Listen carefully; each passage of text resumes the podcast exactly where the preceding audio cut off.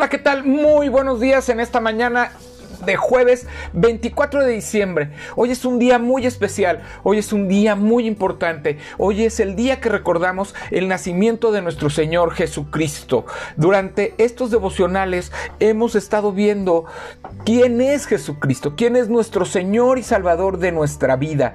Y a Él le rendimos culto y adoración por su obra redentora que vino a hacer a nuestras vidas. Hoy le damos gracias a Dios por estas bendiciones que nos ha dado. Hoy, recuerde, la cena que usted tenga, el convivio familiar, se debe a Jesucristo como Señor y Salvador. Se debe a la obra redentora de nuestro Señor, que un día se humilló a sí mismo, se hizo hombre, bajó del trono para venir a este mundo, para darnos la salvación del, del trono a la cruz y de la cruz a morir y de, la y de morir regresó a su trono glorificado, porque Él vino. No, sí hay que celebrar que nació, pero hay que celebrar que nació para un propósito mayor que para el que usted ha nacido. Él, él nació para darnos una vida eterna, para darnos una relación con nuestro Señor, Dios, con nuestro Padre Santo. Él es el único mediador entre Dios y los hombres por el que podemos ser salvos. No hay otro nombre sobre otro nombre en el que podamos proclamar la verdad de Jesús. No hay otro nombre en el que podamos nosotros ir al Padre, porque Él es el camino, la verdad y la vida, y nadie va al Padre si no es por Él. Él quiere que usted se rinda el día de hoy a sus pies, quiere que le entregue su corazón como un regalo de adoración a Él. Él no le pide nada material, Él no le va a pedir su dinero, no le va a pedir ropa, no le va a pedir juguetes, no le va a pedir nada el Señor Jesús, porque el Señor Jesús ahora es hombre, ahora es un rey de reyes, Señor de señores, que vino para ser glorificado por medio de la resurrección. Él ha mostrado obediencia al Padre al ir a la cruz por usted y por mí. Eso es lo que hoy debemos verdaderamente celebrar. Hoy es un día más, el día más especial que usted puede celebrar. Hay dos días de, en la historia universal que tenemos que poner eh, en nuestro corazón y en nuestra vida. El nacimiento de Jesucristo, su muerte y resurrección. De esa manera nosotros podemos recordar cuál es el propósito por el que Dios vino y por el que Dios está aquí. Hoy podemos recordar que Dios vino a darnos la salvación y que nosotros al reconocerle y al creer en Él hemos, tenemos una nueva vida en Él. Y Él ha puesto un propósito para que nosotros podamos llevar este mensaje de salvación, este mensaje de esperanza de nuestro Dios y Salvador. Él es nuestro Señor. A Él le debemos toda gloria y toda honra. Y hoy en este tema 47 de 50 días conociendo a Jesús, veremos a este Jesús que es la resurrección y la vida. Jesús te usará por la rendición, es el tema de hoy. Jesús te usará por la rendición. Vamos a leer, este eh, tema está tomado del capítulo 12, el versículo central es el 24, pero vamos a leer del 20 precisamente hasta el 26. Vamos a leer la palabra de Dios ahí en Juan 12 20 al 26. La palabra de Dios dice, había ciertos griegos entre los que habían subido a adorar en la fiesta. Estos pues se acercaron a Felipe, que era de Bethsaida, de Galilea, y le rogaron diciendo, Señor, quisiéramos ver a Jesús. Felipe fue y se lo dijo a Andrés. Entonces Andrés y Felipe se lo dijeron a Jesús. Jesús le respondió diciendo, ha llegado la hora para que el Hijo del Hombre sea glorificado. De cierto, de cierto os digo, que si el grano de trigo no cae en la tierra y muere, queda solo, pero si muere, lleva mucho fruto. El que ama su vida la perderá, y el que aborrece su vida en este mundo, para vida eterna la guardará. Si alguno me sirve, sígame, y donde yo estuviere, allí también estará mi servidor. Si alguno me sirviere, mi Padre le honrará. Qué hermoso mensaje, qué hermoso mensaje hoy nos da el Señor por esta palabra. Me llena de gozo, porque hoy nos está diciendo el Señor que Él va a morir, para que podamos nosotros tener una vida nueva en Él. Que si el trigo no muere, ¿verdad? Que si el grano de trigo no muere, no puede salir el fruto de ese trigo. Que si el trigo, ¿verdad? Eh, del grano no muere, no puede salir de, ese, eh, de ese grano, ¿verdad? No puede salir ese trigo, esa, ese, ese fruto, esa, esa semilla no puede florecer. Jesucristo vino a morir para que usted pudiera tener una vida nueva y una vida eterna en Él. Para que usted al rendirse ante Él y creer en Él, usted pueda tener una vida abundante en esta tierra y una vida eterna consolidada en el cielo junto con Él. Dice, el que ama su vida la perderá. O sea, el que ama su propia vida, eh, el que anda en, su egoísmo de, amar su propia vida, de él querer hacer lo que él quiere, de, no obedecer a Dios, de, de, andar en sus propias fuerzas, en sus propios conocimientos. Entonces, pues ahí el Señor le está, perdón, ahí le está diciendo que usted va a perder su vida va a perder su alma, va a perder para y va a ser condenado a una vida eterna por haber cuidado lo vano aquí, por haber cuidado aquellas cosas eh, que no son buenas y eternas. Pero dice que el que aborra, aborrece su vida en este mundo, para vida eterna la guardará. ¡Qué bendición!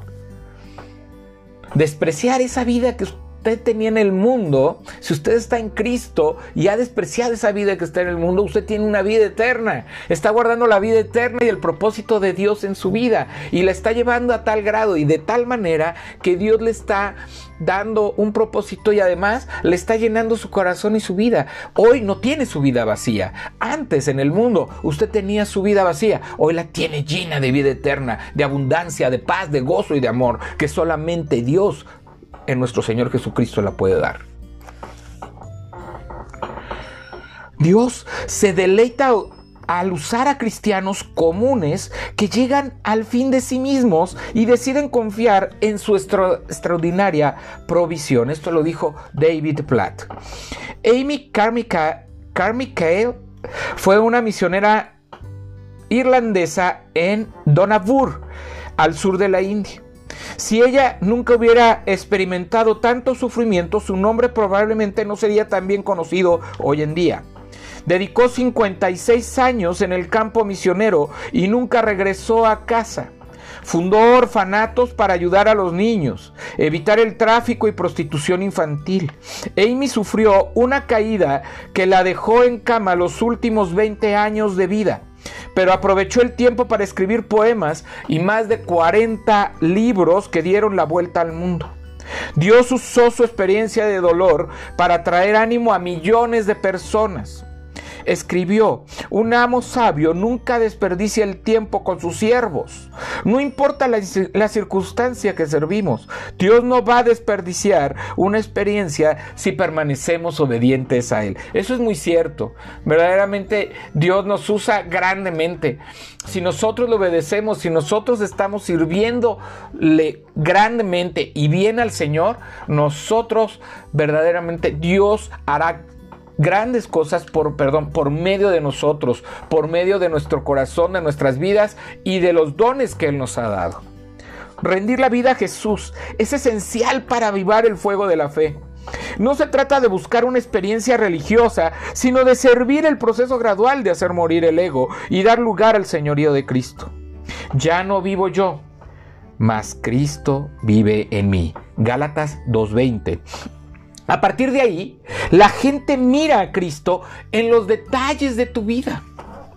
Si queremos medir el éxito de un discípulo, el mundo pondrá los reflectores en su personalidad carismática, en sus dones espectaculares y en la influencia de su ministerio en las redes sociales.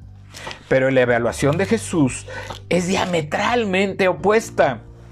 Destaca el proceso antes que los resultados. Por eso, usó la analogía de la semilla. que para dar fruto necesita morir primero. Si te propones conocer a Jesús para que avive el fuego de tu fe, debes colocarte en la posición de un siervo que recibe instrucciones. No te pedirá que seas religioso, fanático, moralista ni legalista para defender con coraje tus convicciones. Te usará con una fe avivada para que des a conocer su nombre. Imagina cómo fue la vida de los discípulos que rindieron su vida a Jesús. Juan el Bautista, con un ministerio de avivamiento, bautizó a cientos de personas en el río Jordán y presentó a Jesús como el Cordero de Dios que quita el pecado del mundo. Pedro, en el día de Pentecostés, investido con el poder del Espíritu Santo, de Dios, persuadió a más de tres mil personas a creer en Jesús y los bautizó en señal de obediencia. Esteban fue valiente para dar testimonio de Jesús a los libertos de Sirene y Alejandría, sin que alguno pudiera refutar la sabiduría de sus palabras. Ananías visitó al temible Saulo de Tarso para orar que recibiera la vista y para bautizarlo. Felipe explicó el Evangelio a un poderoso funcionario de Etiopía y enseguida lo bautizó. Bernabé vendió una propiedad para ayudar a las familias de la iglesia. Más tarde viajó, a Antioquía para establecer la primera iglesia entre los gentiles y desarrollar al lado de Pablo la plantación de iglesias más exitosas en la historia del cristianismo. Lidia creyó en su casa y abrió su casa para la predicación en Felipe. Pablo, con su predicación cristocéntrica, estableció iglesias, escribió trece cartas y testificó a reyes.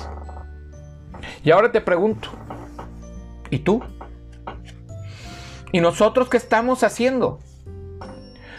Estamos llevando la palabra, predicando, llevándolo a lugares inclusive que, en que no es aceptado el Evangelio. Estamos llevando el Evangelio de tal manera que estamos verdaderamente en el poder del Espíritu Santo, llevando a personas a Cristo. O hemos estado sentados durante mucho tiempo en las bancas de la iglesia todos los domingos leyendo la palabra y orando. Hoy, este estudio nos confronta, nos desafía para hacer la obra a la que Dios nos ha llamado si es que usted está si es que Cristo está en su corazón y en su vida. Si es que usted rindió su vida, usted debe servir a Cristo. Y lo primero que tenemos que hacer después de bautizarnos es prepararnos para qué? Para llevar la palabra de Dios y hacer discípulos. Para enseñarle todas las cosas que el Señor nos ha mandado. Dios tiene un propósito para su vida tiene un trabajo para que usted lo pueda hacer por medio de los dones que Él ha establecido en su vida. Si Él ha enviado al Espíritu Santo en su corazón, entonces Él va a empezar a obrar para que usted pueda tener el querer como el hacer. probablemente estamos enfatizando lo que consideramos la mejor parte de sus vidas o lo que más nos impacta y bendice. Pero no debemos omitir el proceso que vivieron para llegar hasta allí, el tiempo que Dios tomó para capacitarlos con una fe avivada. Juan el Bautista fue dedicado por sus padres para preparar el camino a Jesús. Siempre ocupó el segundo lugar, dejó ir a sus discípulos para que siguieran a Jesús y cuando fue encarcelado por el rey Herodes no vio la libertad, fue decapitado. Pedro reconoció su fracaso de hundirse cuando caminaba en el agua, de cortar la oreja de Malco, de negar tres veces a Jesús, de regresar a pescar al lago de Galilea después de la resurrección, de mostrarse hipócrita delante de los gentiles cuando Pablo lo amonestó. Jesús lo usó para escribir dos cartas que nos estimulaban a crecer en el conocimiento de Dios y a ser fieles durante la prueba. Primera de Pedro 5, 1, 2. Esteban desarrolló una intenta devoción, por eso en la lista de los servidores se le calificó varón lleno de fe y del Espíritu Santo. Hechos 6.5. Ananías fue un discípulo dispuesto a sacrificar sus intereses y obedecer en misiones extraordinarias. Hechos 9, 10 y 17. Felipe decidió crecer a la estatura de un varón lleno del Espíritu Santo, de fe y de sabiduría, dispuesto a viajar y a predicar a Jesús en otras culturas. Hechos 8, 5 26 y 40. Bernabé desarrolló un liderazgo de servicio en Jerusalén. Se dio el liderazgo a Pablo y luego impulsó a Marcos. Sin buscar los reflectores, no escribió carta alguna, pero fue mentor de los escritores. Lidia priorizó la devoción a Dios sobre el éxito material y económico. Hechos 16, 14, 15. Pablo aceptó el costo de seguir a Jesús, a pesar de una diversidad de sufrimientos. Fue fiel hasta el último de sus días. Segunda de Timoteo 4, 16 y 18. Y tú, otra vez, la, la siguiente pregunta es, ¿y tú? ¿Y nosotros? ¿Qué estamos dispuestos a dar y a hacer? ¿Y qué estamos dispuestos también a sufrir por la palabra de Dios? ¿Qué estamos dispuestos a sacrificar por la palabra de Dios? Porque Dios nos pide humildad, nos pide servicio y nos pide sacrificio en el sentido del sacrificio de, de, que seremos perseguidos. Jesucristo mismo lo dijo, que seríamos perseguidos por su nombre.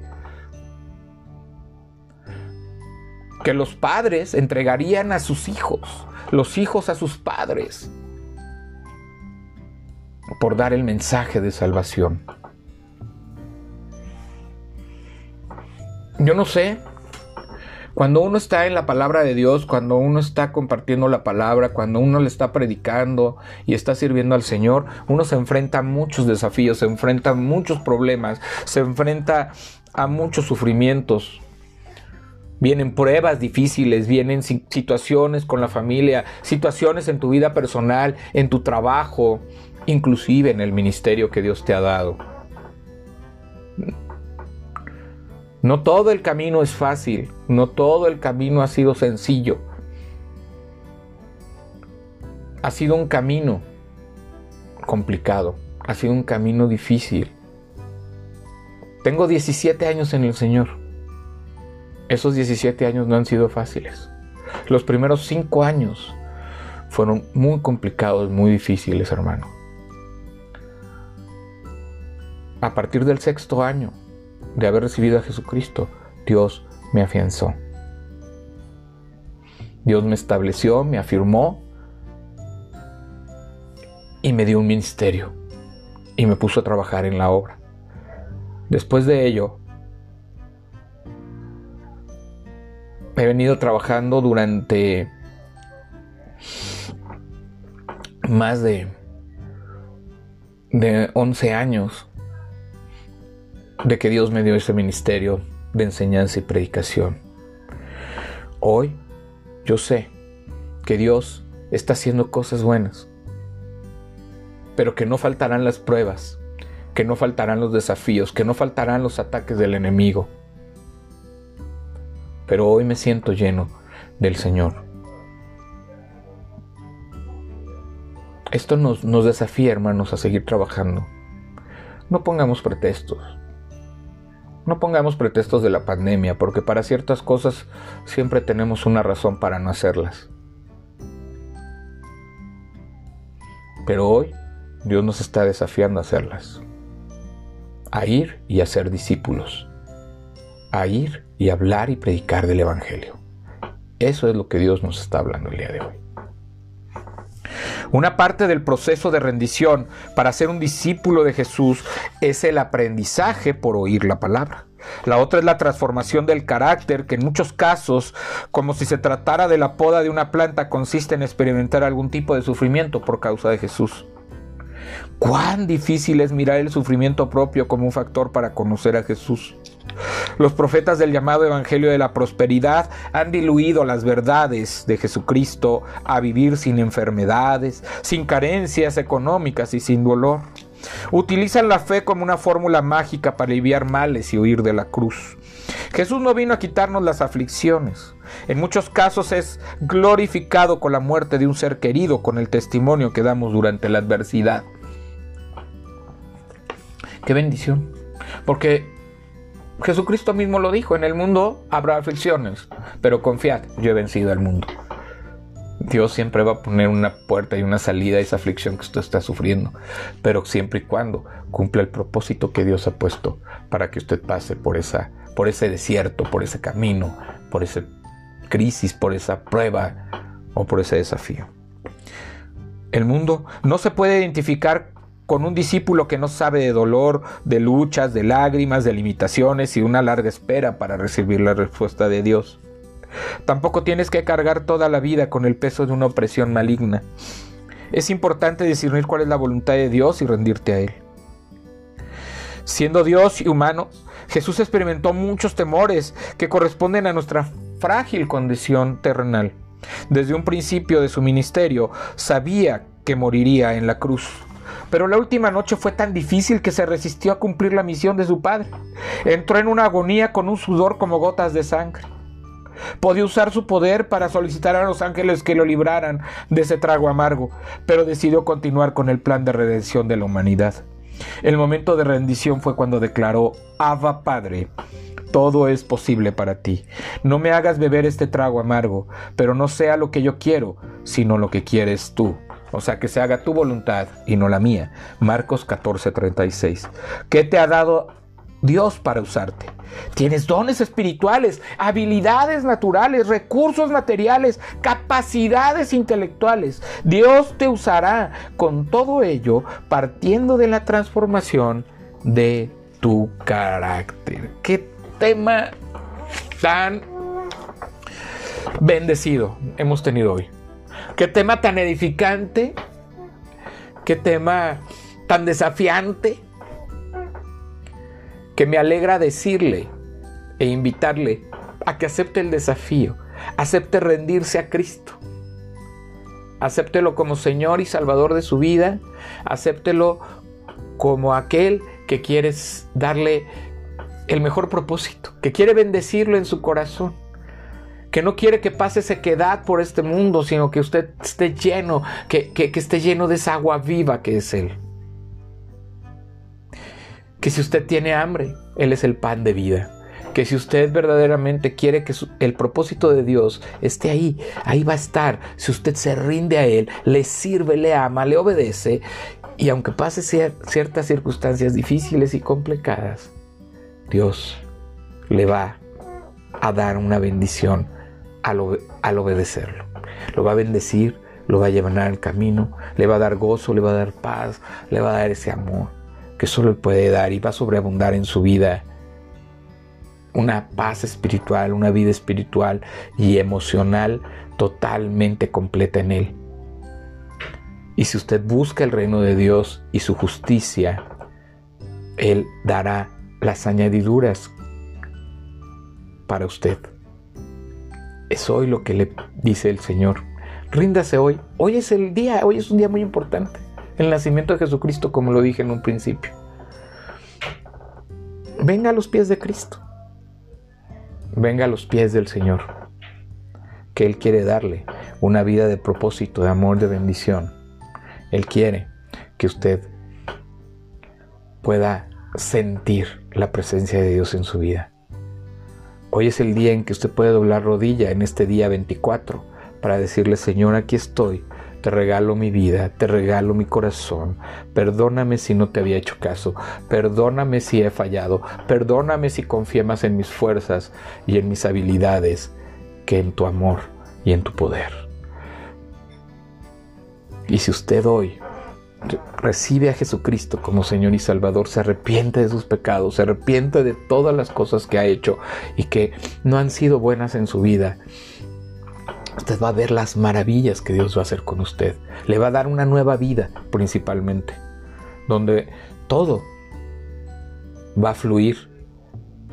Y esa nueva vida que le va a dar usted va a ir hacia su familia. No solamente será salvo usted, sino por el testimonio de usted será salvo su familia.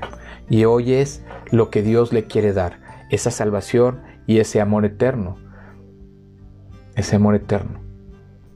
Él vino para darnos de ese amor y al morir en la cruz demostró su amor y al morir en la cruz perdonó nuestros pecados. Y hoy está glorificado ahí en, la, en el cielo junto con el Padre. Él está a la derecha.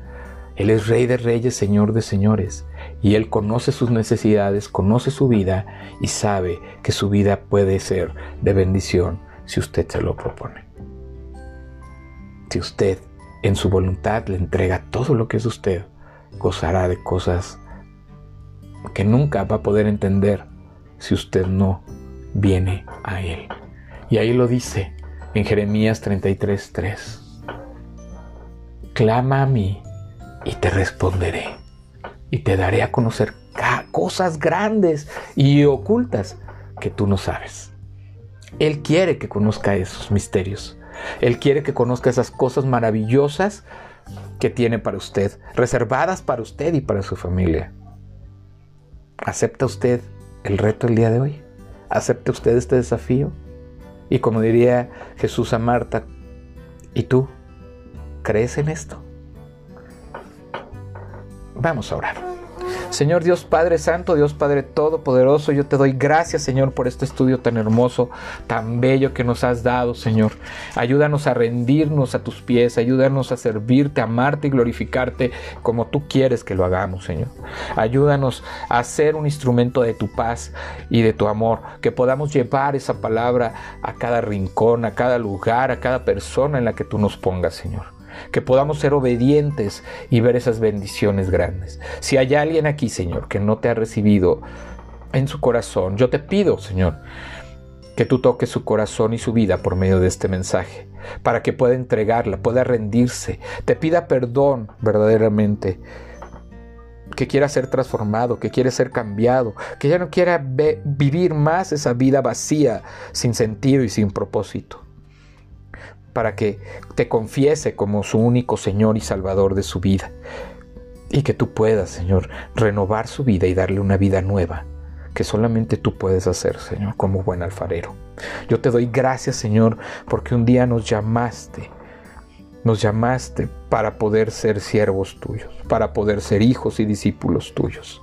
Gracias, mi Dios, porque ha sido tanta tu misericordia y tu amor durante todo este tiempo que no tenemos más que agradecerte las bendiciones y cuidados que tienes para con nosotros en nuestra familia.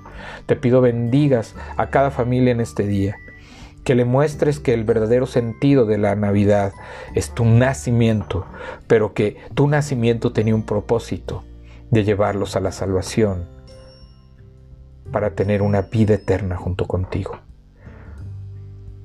Quita todo egoísmo, Señor, todo todo egocentrismo de nuestra vida que no nos permite, Señor, más que defender nuestra vida en este mundo.